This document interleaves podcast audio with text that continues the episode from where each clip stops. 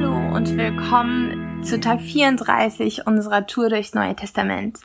Ich bin Jasmin und ich lese uns heute Apostelgeschichte 10, Vers 11 bis 15, Vers 28 und Vers 34.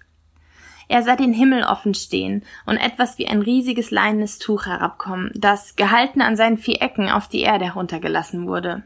In dem Tuch befanden sich Tiere aller Art, Vierfüßer, Reptilien und Vögel. Nun hörte er eine Stimme. Auf, Petrus, schlachte und iss. Auf gar keinen Fall, Herr, entgegnete Petrus. In meinem ganzen Leben habe ich noch nie etwas Unheiliges und Unreines gegessen. Doch die Stimme wiederholte die Aufforderung. Was Gott für rein erklärt, das behandle du nicht, als wäre es unrein, sagte sie. Vers 28. Ihr wisst sicher, sagte er zu ihnen, dass es einem Juden nicht erlaubt ist, engeren Kontakt mit jemandem zu haben, der zu einem anderen Volk gehört oder ihn gar in seinem Haus zu besuchen. Aber Gott hat mir unmissverständlich klargemacht, dass man keinen Menschen als unheilig oder unrein bezeichnen darf, nur weil er Jude ist.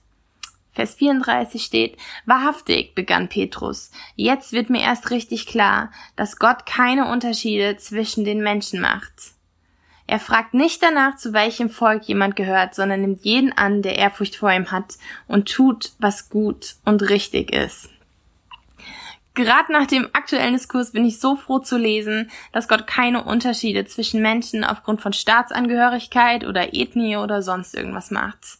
Die Skala, an der Gott uns misst, ist unser Herz und ich bin so dankbar dafür, weil ganz ehrlich, ich würde auch keinem rassistischen Gott dienen wollen.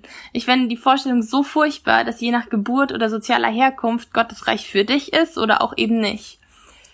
Aber, und ich finde das belegt sich hier an dieser Stelle in der Bibel, Gott der Schöpfer ist wohl der Einzige, der wirklich keinen vorurteilsbelasteten Unterschied macht und der trotzdem den Kampf und den Schmerz sieht, den Menschen aufgrund eines für Deutsche fremdländischen Namens oder einer Hautfarbe auszutragen haben.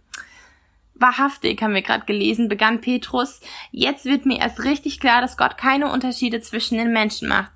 Er fragt nicht danach, zu welchem Volk jemand gehört, sondern nimmt jeden an, der Ehrfurcht vor ihm hat und tut, was gut und richtig ist. Ich finde es cool, dass Petrus das erkennt und so sagt, boah, ich habe das jetzt verstanden und ich wünsche mir so, dass wir das genauso erkennen können wie Petrus.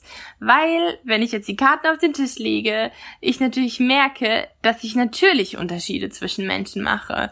Und zwar anhand dessen, was sie an Merkmalen nach außen tragen, weil ich bin nicht Gott und ich kann nicht in ihr Herz gucken. Und damit meine ich jetzt auch nicht die Hautfarbe, aber zum Beispiel die Wellenlänge oder Charakterzüge oder bestimmte Ansichten von der Welt. Und ich wag's leider richtig oft daran zu messen, wie viel Mensch dieser, wie viel Wert dieser Mensch zwar nicht im Allgemeinen, aber für mein persönliches Leben hat.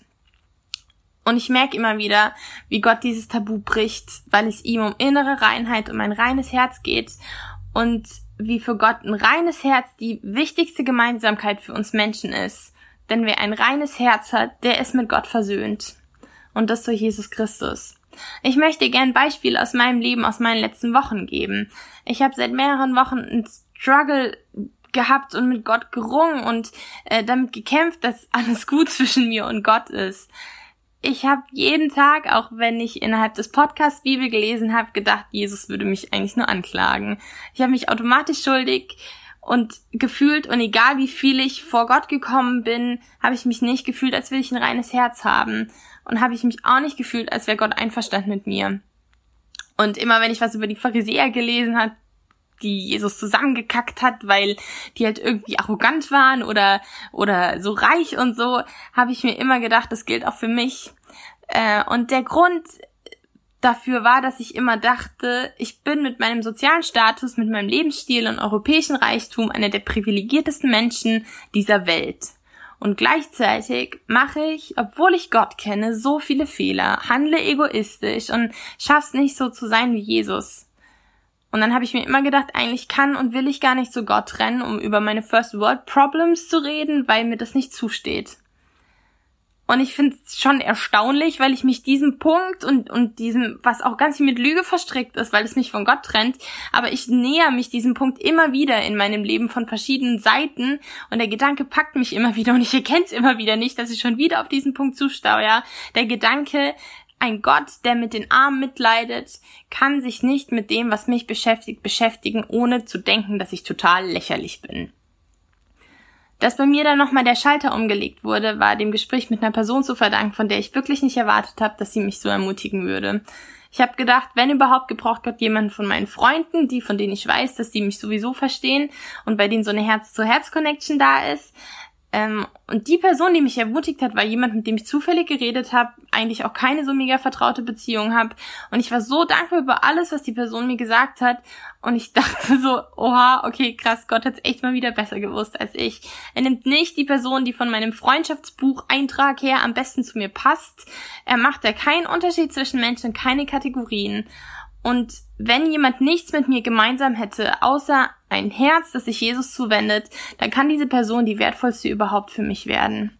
Und ich durfte nochmal lernen, dass ein reines Herz Versöhnung mit Gott bedeutet. Und wenn Gott spricht, mein Herz ist rein, dann kommt es aus Gnade zu meinen ganzen Privilegien noch dazu und nicht, weil ich mein Herz rein geleistet habe. Und ich durfte neu verstehen, das ist das, was Gott zu Gott macht. Ihm liegen die ganzen furchtbaren Dinge wie terroristische Anschläge und Naturkatastrophen am Herzen und Opfer von Menschenhandel zu retten und gleichzeitig ist ihm der Zustand deines Herzens und was dein Herz schwer macht, auch wenn es für dich noch so lächerlich erscheint und auch wenn du das niemals mit einem Tsunami gleichsetzen würdest, so unglaublich wichtig. Und ich möchte es gerade nochmal zusammenfassen. Erstens, der Zustand deines Herzens und deine schweren Gedanken sind Gott wichtig. Zweitens, Gott schickt dir Menschen, von denen du es nicht erwartest, um dich zu ermutigen. Und drittens, eine Ermutigung für dich und eine Aufforderung, strebe nach einem reinen Herzen. Und vielleicht weißt du nicht, wie das geht oder fragst dich, okay, was kann ich jetzt konkret tun? Und da liegt mir der Psalm 51, Vers 10 immer auf den Lippen, wo steht, und das darfst du mit mir beten gleich, schaffe in mir, Gott, ein reines Herz und gib mir einen neuen beständigen Geist. Verwirf mich nicht von deinem Angesicht und nimm deinen Heiligen Geist nicht von mir. Erfreue mich wieder mit deiner Hilfe und mit einem willigen Geist rüste mich aus.